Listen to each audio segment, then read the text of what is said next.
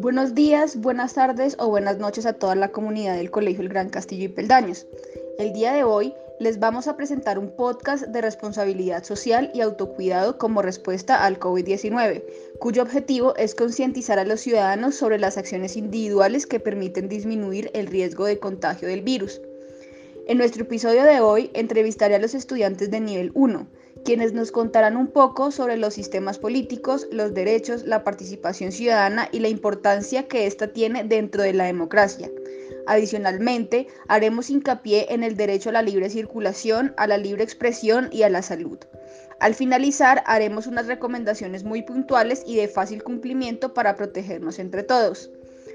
Hola Joan, espero eh, que estés muy bien.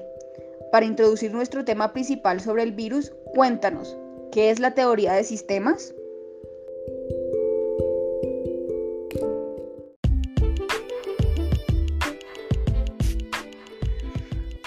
Hola, profe. Para dar respuesta a eso es preciso entender primero que un sistema es una entidad con unos límites establecidos. El crecimiento positivo de un sistema depende del ajuste de, las partes.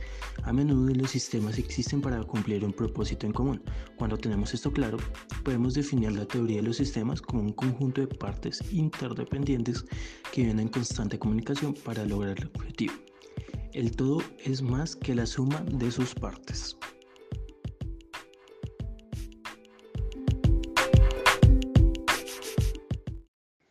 Entiendo el concepto, pero me hablas de manera abstracta. En términos más concretos, ¿qué es un sistema político?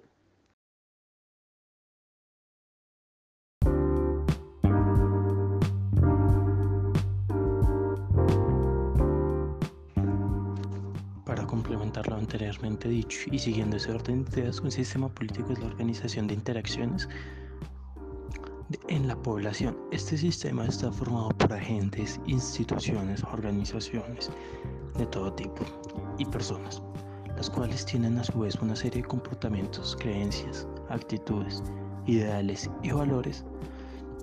Para el buen funcionamiento del sistema político se establecen unas leyes que mantienen o modifican el orden del que resulta una determinada distribución de utilidades, lo que conlleva distintos procesos de decisión con el fin de satisfacer las necesidades de la población.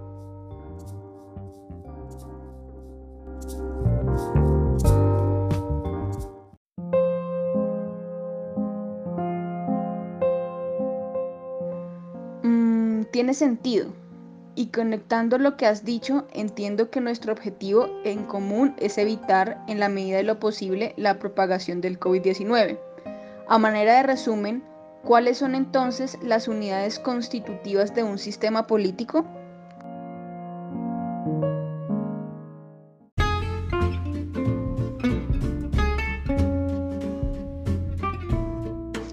El gobierno, la élite política y la sociedad.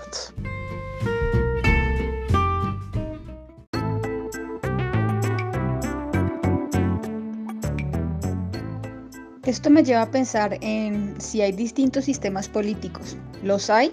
¿Podrías explicarnos un poco esto?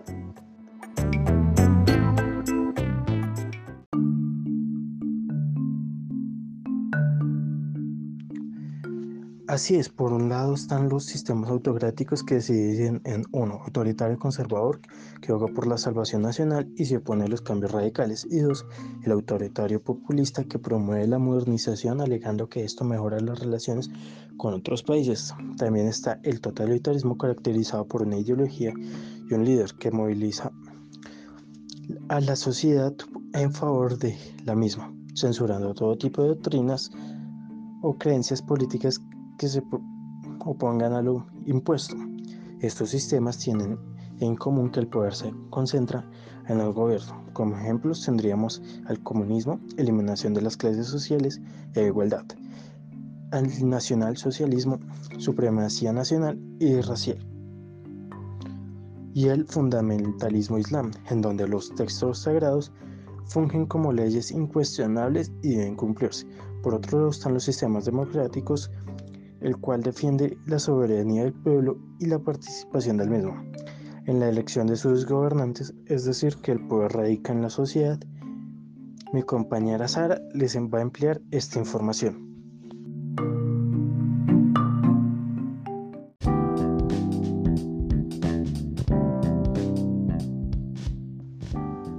Gracias, Joan.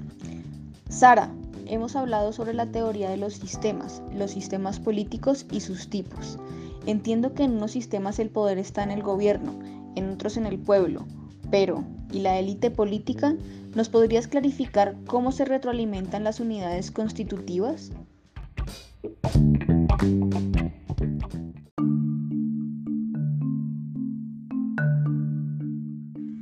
Bueno, para responder esto, ahondaré un poco más en las tres unidades constitutivas que ya mencionó Johan.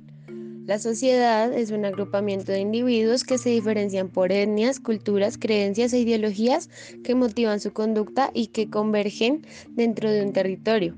La élite política también es un grupo de individuos, pero mucho más reducido, que gracias a su riqueza y estatus social influyen en el gobierno, el cual tiene una función netamente ejecutiva. Es así como la relación entre estas crea una estructura en donde sin una no existirían las otras o no habría un orden y esencia, no habría un sistema político.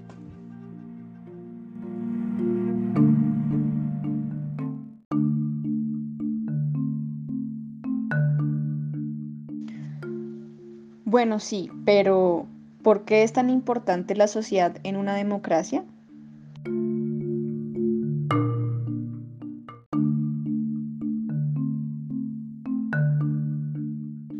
A continuación leeré la definición de sociedad según el diccionario Oxford Languages.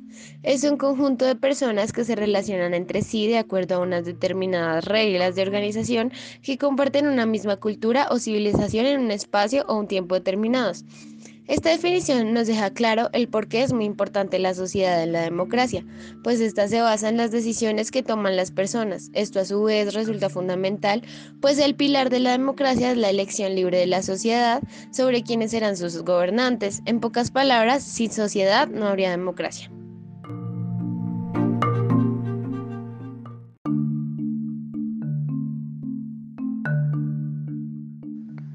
Entonces, eso quiere decir que entre mejores decisiones tomemos, mejores serán nuestros gobernantes. Mm, como individuos dentro de una sociedad en donde nos rigen unas normas, como lo decía Joan, también hay derechos. ¿Podrías hacer un breve resumen sobre cómo surgió la Declaración de los Derechos del Hombre y del Ciudadano?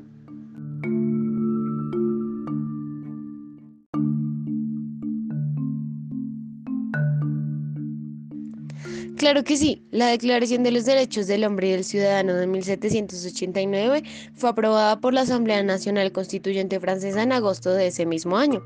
Esta declaración es uno de los muchos documentos fundamentales que logró la Revolución Francesa, pues representa la abolición de los privilegios en los que se basaba la sociedad del antiguo régimen y el final definitivo del feudalismo. Además, proclama que a todas las personas se les debe garantizar los derechos de libertad de propiedad, seguridad y resistencia a la opresión. Como dato curioso, es precisamente gracias a esa declaración que se acuña el término del ciudadano dentro de una democracia.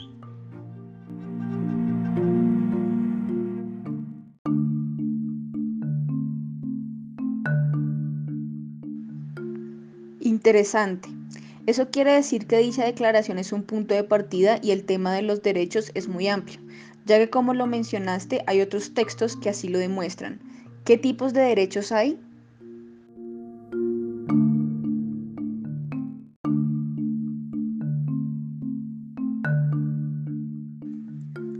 Existen los derechos de primera, segunda y tercera generación. Los derechos de primera generación corresponden a los derechos individuales, es decir, derechos civiles y políticos.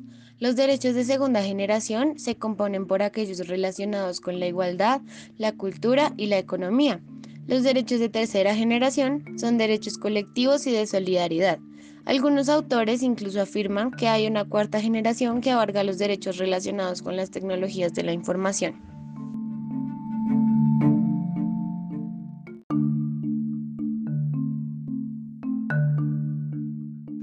Vaya, o sea que posiblemente puede seguir una quinta, una sexta, una séptima y así sucesivamente. Para efectos prácticos, aquí solo abordaremos el derecho a la libre circulación, la libre expresión y a la salud. Pero antes de eso me gustaría saber tu opinión. ¿Por qué crees que los derechos son tan importantes?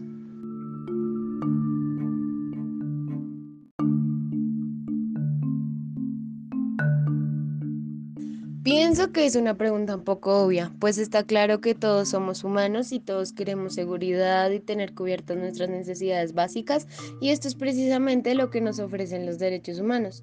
Todos necesitamos acceso a medicamentos, alimentos, agua, ropa y refugio. Al incluirlos en los derechos humanos, toda persona tendrá un nivel básico de dignidad. Lamentablemente todavía hay personas que aún están desprotegidas. Creo que es momento de generar un cambio.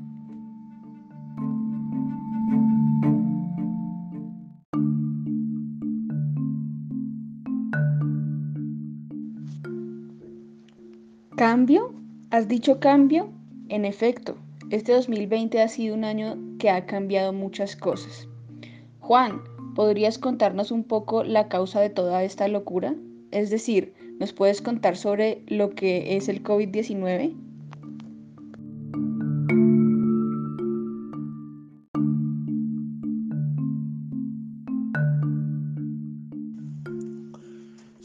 Organización Mundial de la Salud OMS, el COVID-19 es un virus de la familia coronavirus, los cuales generan distintas afecciones, desde un simple resfriado hasta el síndrome respiratorio del Medio Oriente, MERS-CoV. Entre otros síntomas respiratorios se pueden encontrar la tos y la disnea o dificultad para respirar. Si esto llega a complicarse puede haber neumonía, síndrome respiratorio agudo severo, insuficiencia renal e incluso la persona ah, infectada puede llegar a morir. Su forma de, de transmisión es muy rápida. Ocurre de animal a persona o de persona a persona. Esto ocurre cuando se desprenden gotículas de la nariz o boca. Es decir, al, estornudar, toser o incluso al hablar. estas gotículas suelen caer de, distintas superficies, por lo que el contacto con objetos en donde éstas se encuentren también es un, foco transmisivo.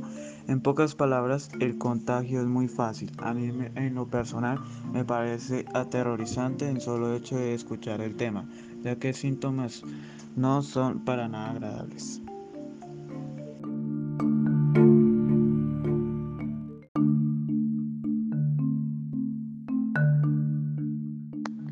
Tienes razón, los síntomas no son para nada agradables y al protegernos a nosotros mismos también protegemos a los demás. Creo sinceramente que también es una forma de respeto hacia el prójimo. En fin, mencionabas un síndrome de Medio Oriente. ¿Eso quiere decir que viene de Asia? Si es así, ¿Cómo se propagó?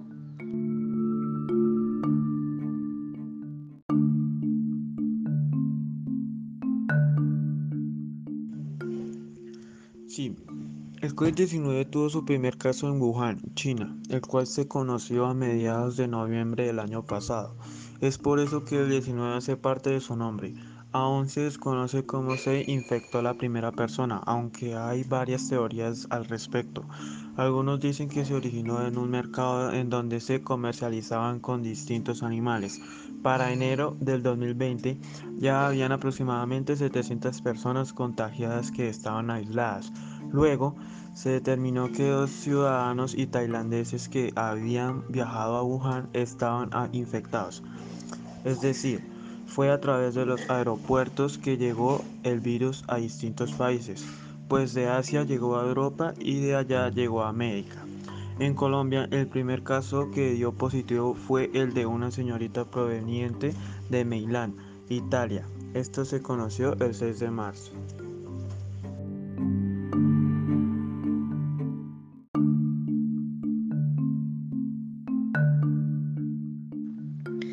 ¿Y qué medidas ha tomado el gobierno en Colombia?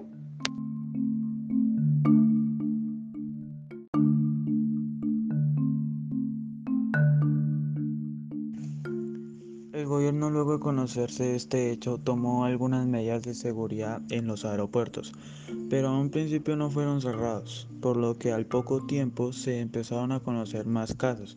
El 19 de marzo en Bogotá se determinó una cuarentena preventiva que resultó extendiéndose varios meses. Esto derivó en el cierre de colegios, universidades, sitios comerciales, etc. Recientemente se levantó la última fase de la cuarentena por localidades. Es preocupante que ahora la cantidad de gente afuera será mayor. Lo cierto es que aún así la gente que no tiene necesidad de salir por cuestiones laborales o médicas debería ser consciente de, este, de esta situación y quedarse en casa.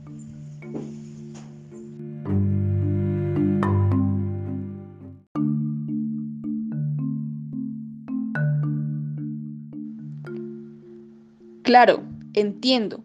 Son varios meses encerrados. La gente dice que se les ha estado cortando su libertad. ¿Tú nos podrías comentar qué es el derecho a la libre circulación y cómo nos han afectado estas medidas a los ciudadanos?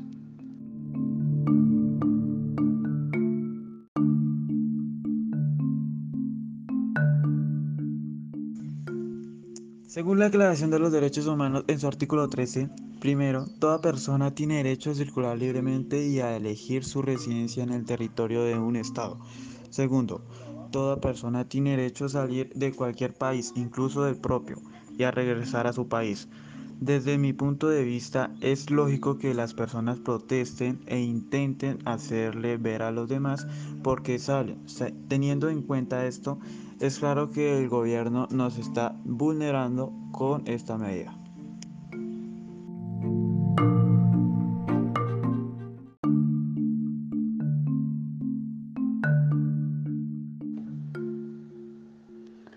Claro, pero hay que tener en cuenta que la medida estuvo fundamentada en un problema de salud pública y como tú lo has mencionado anteriormente, el COVID-19 es un virus que se contagia fácilmente y que incluso puede cobrar vidas, así que si no se hubiesen tomado medidas extremas, se hubiera podido incluso negar un derecho de más valor, como es el de la vida, el cual está consagrado en nuestra Constitución en su artículo 11 con la aseveración de ser un derecho inviolable.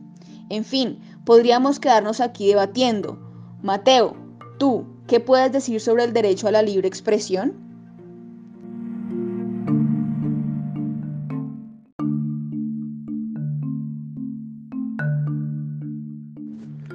Bueno, teniendo en cuenta a la Declaración de los Derechos Humanos nuevamente en su artículo 19, esta expresa que todo individuo tiene derecho a la libertad de opinión y de expresión.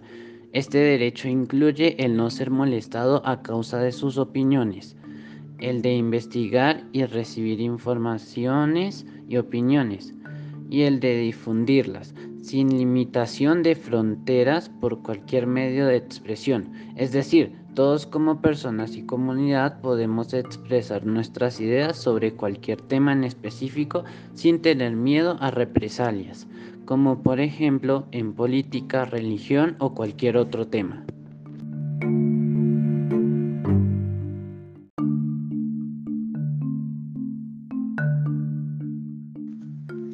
Faltaba más. En ese orden de ideas, ¿qué opinan las personas sobre el COVID-19?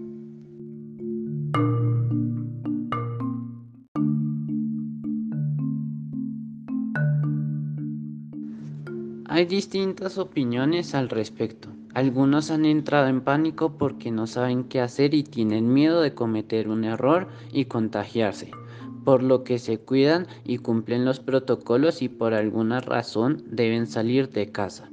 Otros están tranquilos, aunque no por ello dejan de cuidarse, pues tienen conciencia de que sus actos repercuten en otros y en ellos mismos. Sin embargo, también están aquellos que no les importa la situación y salen irrespetando cualquier norma, poniendo en duda la existencia del virus, manifestando que todo es un complot político.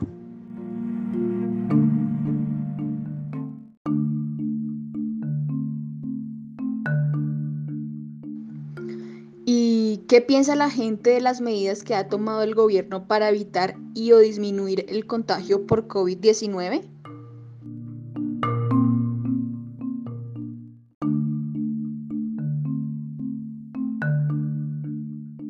Hay muchos que no están de acuerdo. ya que estas medidas de seguridad contra el COVID-19 afectan directamente la economía de las personas, familias y empresas.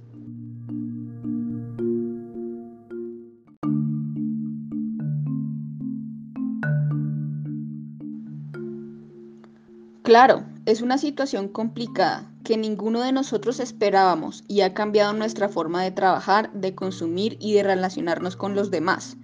Es perfectamente entendible que hayan personas que por su situación económica deban salir de sus casas para poder así solventar sus necesidades. Pero creo que el problema son aquellos que salen por motivos festivos sin tener en cuenta el distanciamiento y siendo un peligro para aquellos que lo hacen por obligación. ¿Y tú qué opinas? ¿Crees que realmente se está violando el derecho a la libre expresión?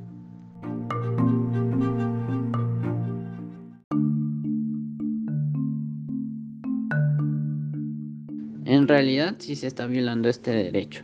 En la actualidad los líderes sociales están siendo asesinados. Y si por ejemplo un periodista enfatiza sobre estos hechos y esto no le gusta a un grupo determinado de personas, lo pueden despedir de su trabajo o incluso lo pueden también matar.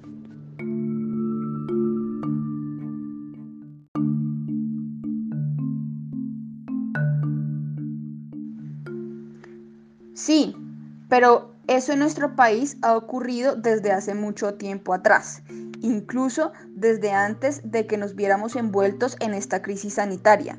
No se trata de negar las cosas nefastas que pasan en Colombia, sino de ser conscientes, prudentes y coherentes en nuestro actuar. Nos importa y aparentemente nos duelen los asesinatos, pero ¿no nos importa poner en peligro a los demás? Volvemos a un punto que ya tocamos. Si tomáramos mejores decisiones, tendríamos mejores gobernantes. Retomemos el camino. Hemos hablado mucho, pero ¿y el derecho a la salud qué?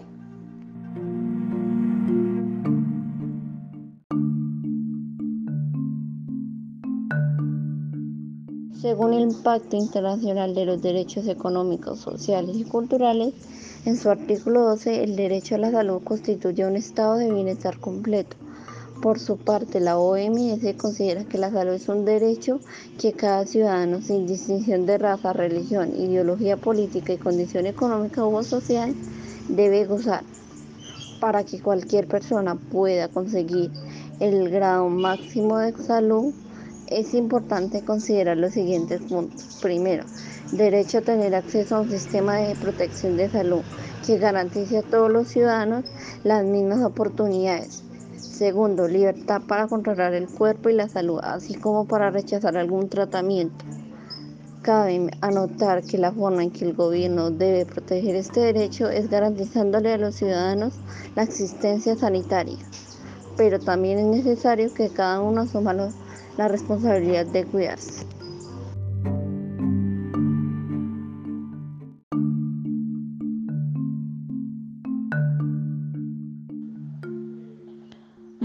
Veo, mencionas muchas cosas porque en efecto el derecho a la salud tiene múltiples aristas, pero centrándonos en los dos puntos que tocas, hay una responsabilidad compartida entre el gobierno y cada ciudadano. Si cada persona debe tener una asistencia sanitaria, ¿por qué síntomas debería sospechar estar contagiada?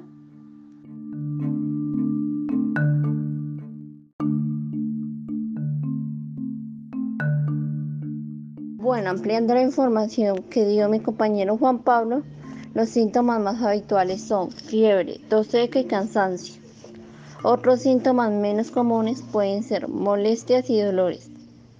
Dolor de garganta, diarrea, conjuntivitis, dolor de cabeza, pérdida del sentido del olfato o del gusto, y erupciones cutáneas o pérdida de color en los dedos de las manos o de los pies.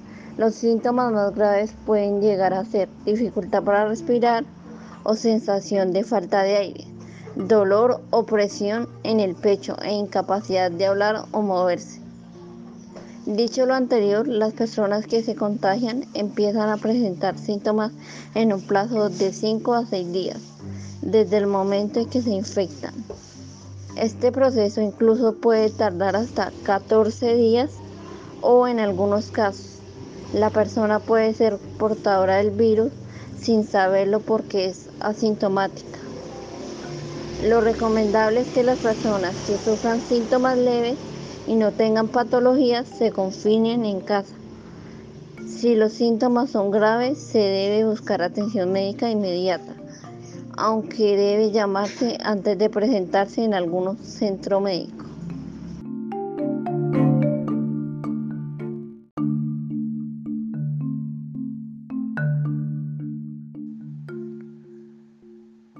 Detengámonos un momento. Hay un punto importante. Hablas de patologías. ¿Hay alguna población de riesgo?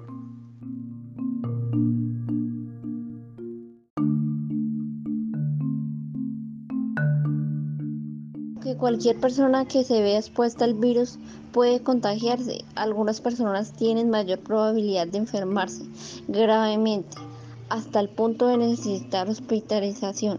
Allí estarán en cuidados intensivos, en donde se les brindará ayuda mecánica para respirar. Aún así, algunos podrían morir. Los mayores de 70 años, las mujeres embarazadas y las personas obesas son algunos de los grupos más vulnerables.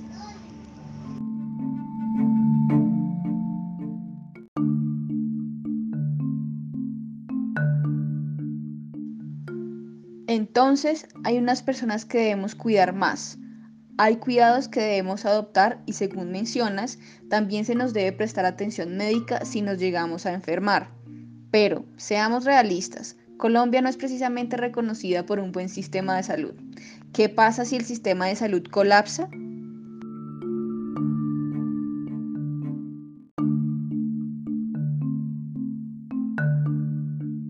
La verdad es que nadie a ciencia cierta podría decir qué pasaría en un eventual colapso del sistema de salud, pues está fuera de su control, por lo menos de manera parcial. Además que debe analizarse desde distintos frentes. Primero, la gravedad de la enfermedad y la prevalencia de los enfermos. Segundo, los costos asociados a los tratamientos. Y tercero, el impacto que esto generaría a largo plazo.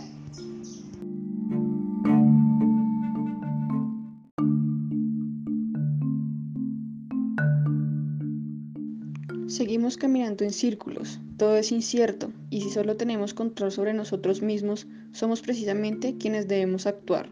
Ahora que la cuarentena ha terminado, ese actuar debe ser prudente y planificado. Tenemos que promover una cultura ciudadana de autocuidado, en donde si bien socialicemos con otros, lo hagamos de manera responsable y respetando todos los protocolos de bioseguridad. Gerson, ¿Podrías comentarnos qué horarios y restricciones deben tener en cuenta los ciudadanos?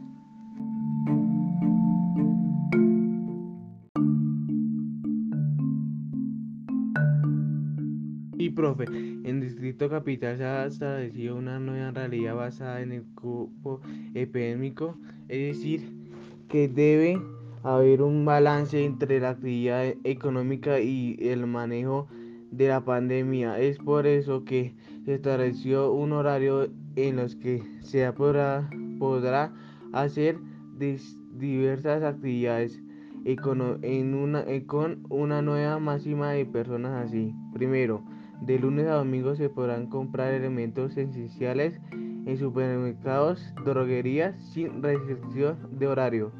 Segundo, de lunes a domingo podrán iniciar el sector de las construcciones desde las 10 am. Tercero, el lunes a jueves podrán operar el sector manute, de los, y de los comercios de, de, por mayor desde las 10 am.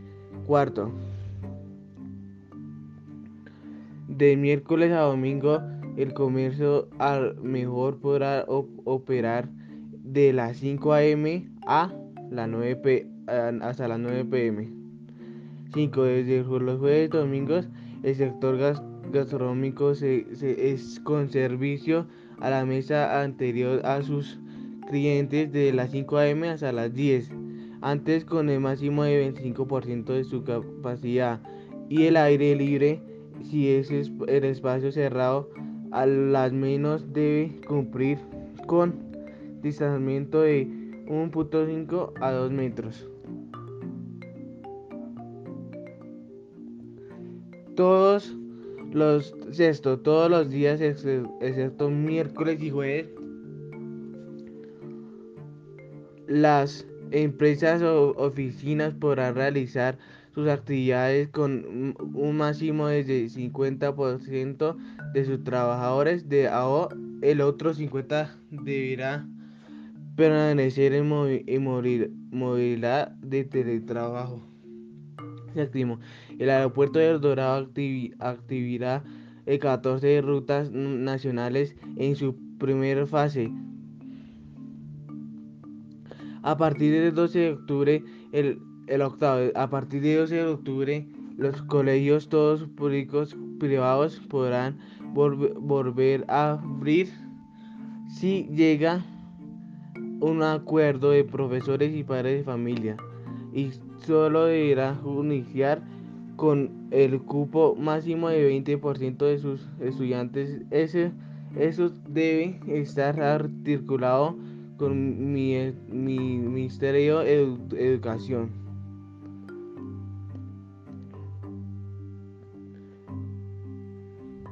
El deporte, el deporte al aire libre y la ciclovía se inicia desde las, el 30 de agosto a las 7 am con el máximo de 35% de agoro, agoro de la habitual. Si gimnasios, los gimnasios siguen prohibidos, así como los ejercicios espacio, espacios cerrados y deportes eh, colectivos. 10. Los niños podrán jugar en el parque, podrán infectarlos Difectarlos todos los alcohol, alcohol antes y después y las manos con antibacterial. 11. El funcionamiento de Transmilenio para pasará el 35% al 50% de su capacidad. Es importante no hablar dentro de sus artículos de, de tener, tener el tapabocas puesto y siempre tener las ventanas abiertas. Y el tipo es, décimo, tipo y cédula. Se mantiene en los supermercados, pero en los restaurantes no. 13. Se podrán realizar reuniones familiares en terrazas o parques metropolitanos, los cuales estarán dispuestos para el fin. Y el 14 después de del 11 de septiembre de, circular libremente por las carreteras. Sigue, sigue, sigue vigente. El uso de tapabocas, distanciamiento físico de 1.5 metros o a 2 metros entre personas y lavado de manos.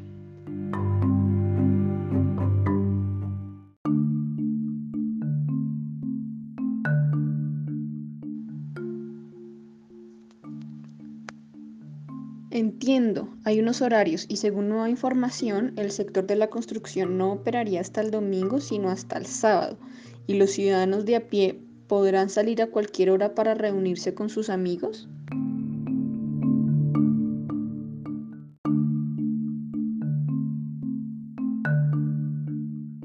No, no, tener cuarentena implica un mayor compromiso y cultural ciudadana. Debemos seguir cuidando a las personas mayores, pues cualquier infección es peligrosa para ellos. Y cuando lleguemos a casa, si podemos, también evitemos el distanciamiento físico. Eso claramente es algo voluntario, ya que implica la responsabilidad de cada uno de nosotros.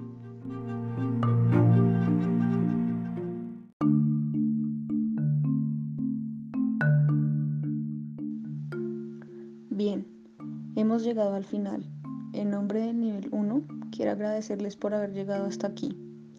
Esperamos que la información transmitida los haya hecho reflexionar y que les permita también cuestionarse sobre cómo nuestro comportamiento responsable es indispensable para construir una mejor sociedad.